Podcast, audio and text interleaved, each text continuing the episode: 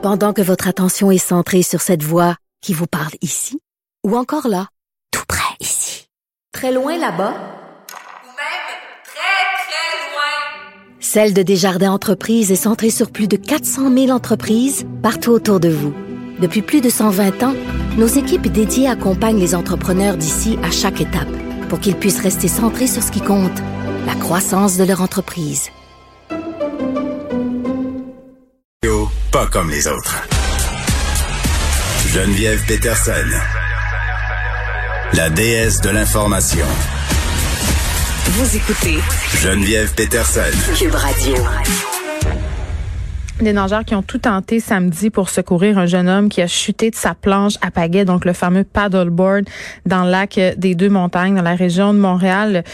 Finalement, euh, bon, euh, le jeune homme est décédé. On parle à un de ces deux nageurs qui a tout tenté, Pierre-Luc Laliberté. Bonjour, Monsieur Laliberté. Bonjour. Écoutez, euh, pouvez-vous nous raconter qu'est-ce qui s'est passé samedi? Oui, en fait, ça, samedi vers 18 heures environ, donc j'étais avec des amis à la plage quand on a entendu des cris de détresse plus au large. Et quand on s'est retourné, puis qu'on a vu les, les gens, il y a deux personnes qui Mm. étaient visiblement en train de se noyer, donc le- leur tête était submergée, ils sortaient puis rentraient dans l'eau. Et leur paddleboard était à 20 pieds puis 40 pieds environ, donc il y en avait chacun un. Euh, donc, moi, j'ai commencé à nager à, toute vitesse vers eux. Et euh, en fait, j'ai nagé le plus rapidement possible. Il était peut-être à 200, 250 pieds là, du, du bord de l'eau, mais dans un endroit où c'est très, très creux. Donc, à peu près 20 pieds d'eau à cet endroit-là. Donc, euh, moi, quand j'étais en, en cours de route, j'ai euh, j'ai vite vu que j'ai vite compris que j'avais pas en fait l'énergie pour euh, aller chercher deux personnes là, au large et les Mhm. ramener. Donc, euh, j'ai bifurqué un peu vers le, le paddleboard le plus proche et euh, je leur ai poussé de toutes mes forces. Et ensuite, donc, j'ai j'ai été rejoindre le, le paddleboard. Il y a une personne qui a pu s'agripper. Je l'ai aidé à monter sur le, le paddleboard. Et en quelques secondes, je me suis retourné vers euh, son ami à lui, qui était qui était disparu à ce moment-là, donc qui avait dans l'eau. Euh, Il y, avait des gens qui nageaient avec moi qui sont arrivés peut-être un 45 secondes plus tard, une minute plus tard, là, qui ont essayé de, de plonger. J'ai essayé de plonger aussi à cet endroit-là pour essayer de trouver la personne, mais sans succès, on n'a pas été capable de, de la trouver. Est-ce, vous êtes un bon nageur? Euh, pas habituellement, je dirais que l'adrénaline m'a fait très bien nager à ce moment-là. Hmm. Évidemment, euh, vous avez réussi à sauver un des deux jeunes hommes. L'autre, euh, bon, malheureusement, euh, s'en est pas tiré. Comment on se sent? Est-ce que vous vous sentez mal de ne pas avoir pu sauver les deux? Il y a, euh, oui, il y a un grand sentiment d'impuissance, je dirais, là, quand, quand j'étais à 5 ou 6 pieds de la deuxième personne, celle qui s'est noyée. Hmm. Euh, je, me, je me sentais je me, sens- je me sentais tellement impuissant. Puis quand je, je ramenais l'autre personne vers le, le bord de la plage, le, le sentiment que j'avais, c'est de la frustration, de la colère. C'était j'étais en colère euh, peut-être après moi ou après la situation, là, mais c'était c'était vraiment pas drôle. Puis surtout que quand je ramenais la personne vers la plage, ce que je voyais sur sa planche à pagaie, c'était la ceinture de sécurité qui Ah était là, qui était attachée sur la planche. Euh, ça aurait pu sauver une vie cette journée-là là, s'il l'avait porté, cette ceinture-là. Oui, puis je pense que c'est pour ça que vous vouliez euh, faire euh, un peu cette sortie dans les médias, histoire de sensibiliser les gens. Oui, oui, tout à fait. C'est c'est un accident tellement facilement évitable. Puis on a tendance à penser que le paddleboard, c'est pas tellement dangereux.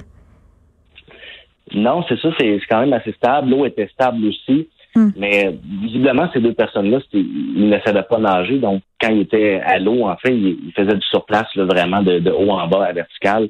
Euh, je crois qu'ils ne savaient pas nager. Je pense qu'ils ont sous-estimé cet endroit-là de la plage. Parce que contrairement au reste de la plage, euh, cet endroit-là est très, très creux, puis ça, ça tombe rapidement creux. Donc, peut-être qu'ils ne se sont pas méfiés de ça aussi. Hmm. Mais euh, c'est- sûr que c'était tellement dommage là, C'est un triste euh, incident qui aurait pu être évité.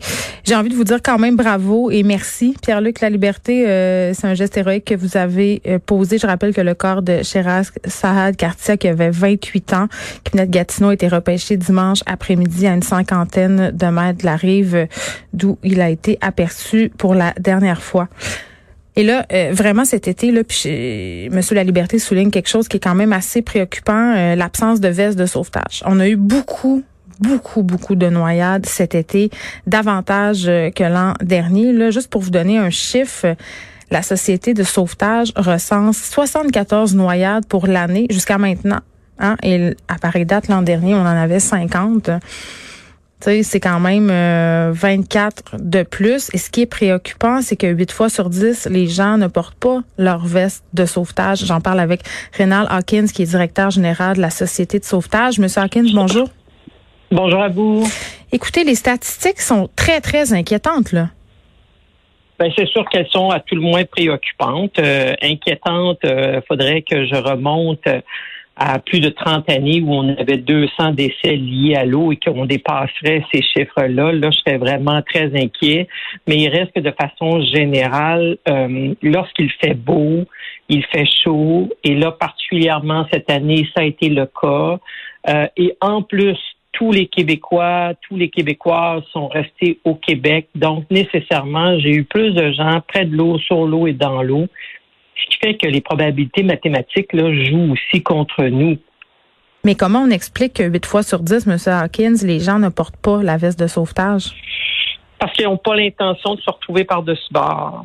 Vous savez, euh, ce que je partageais avec vos collègues euh, des médias euh, hier et ce matin, ce que j'ai compris, c'est que la veste de flottaison était à même la planche de pagaie. Attachée, oui. Donc, oui, c'est ça. Donc, on est conforme à la réglementation parce que la réglementation dit qu'on doit l'avoir, mais on n'est pas obligé de la porter.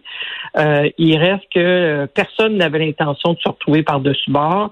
Euh, qui plus est, souvent les gens euh, portent pas leur veste de flottaison lorsqu'ils font ce genre de sport-là en se disant que s'ils tombent dans l'eau, ils vont être capables de revenir près de leur planche à pagaie, un peu comme le surfeur euh, ou euh, la personne qui fait le surf, vous savez, euh, ne porte pas de veste de flottaison.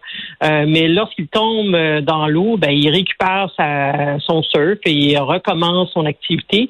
Donc, il y a certainement une similitude. Mais il reste que lorsqu'on tombe de façon involontaire dans l'eau, qu'on le veuille, qu'on le veuille pas, il y a un choc. Euh, et ce choc-là peut nous amener ce genre de situation-là. Et c'est pour ça qu'on dit que la veste de flottaison, c'est ce qui fait la différence entre une anecdote à raconter plus qu'un drame à faire vivre à vos proches.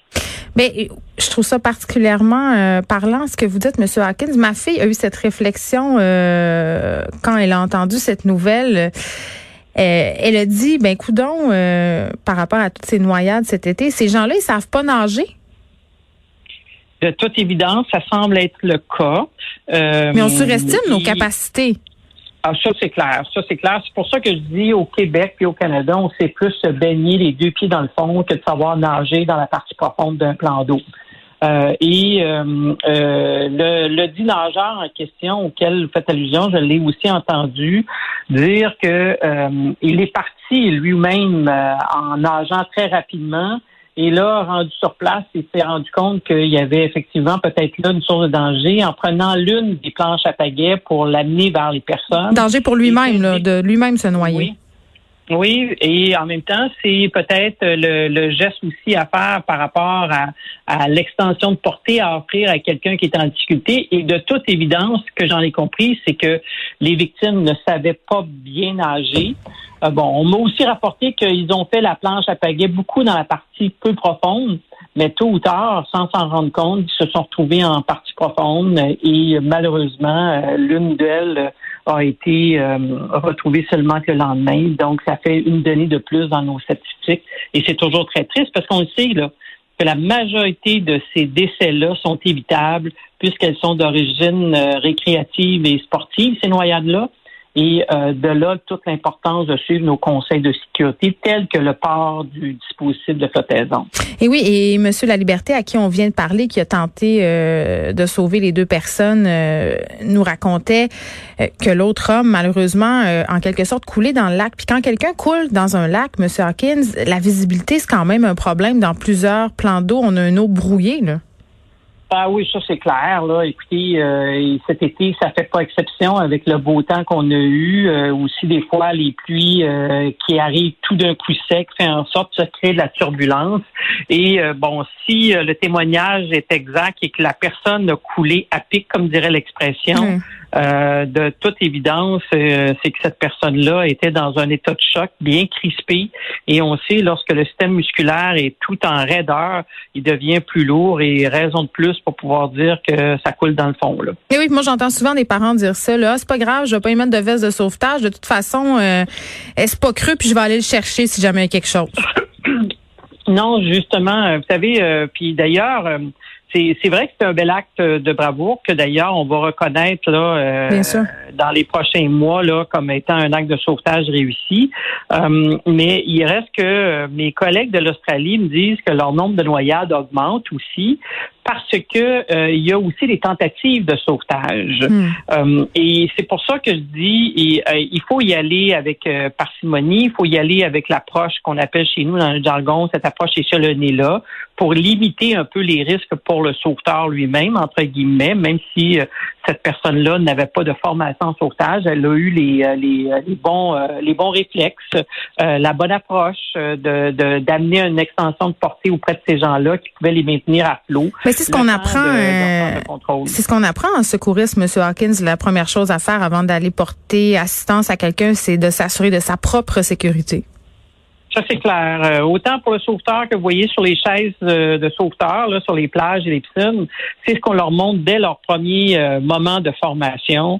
Toujours assurer ta propre sécurité et de pouvoir aider la personne qui est en difficulté. Puis c'est encore plus vrai cette année dans un contexte de la COVID-19. Là, on leur a démontré au début de l'été à ces sauveteurs-là comment maintenir cette distanciation-là physique de deux mètres auquel on appelé, on est appelé à suivre tout le monde, à moins que la personne soit vraiment dans le fond de l'eau, comme ça a été le cas pour les plongeurs.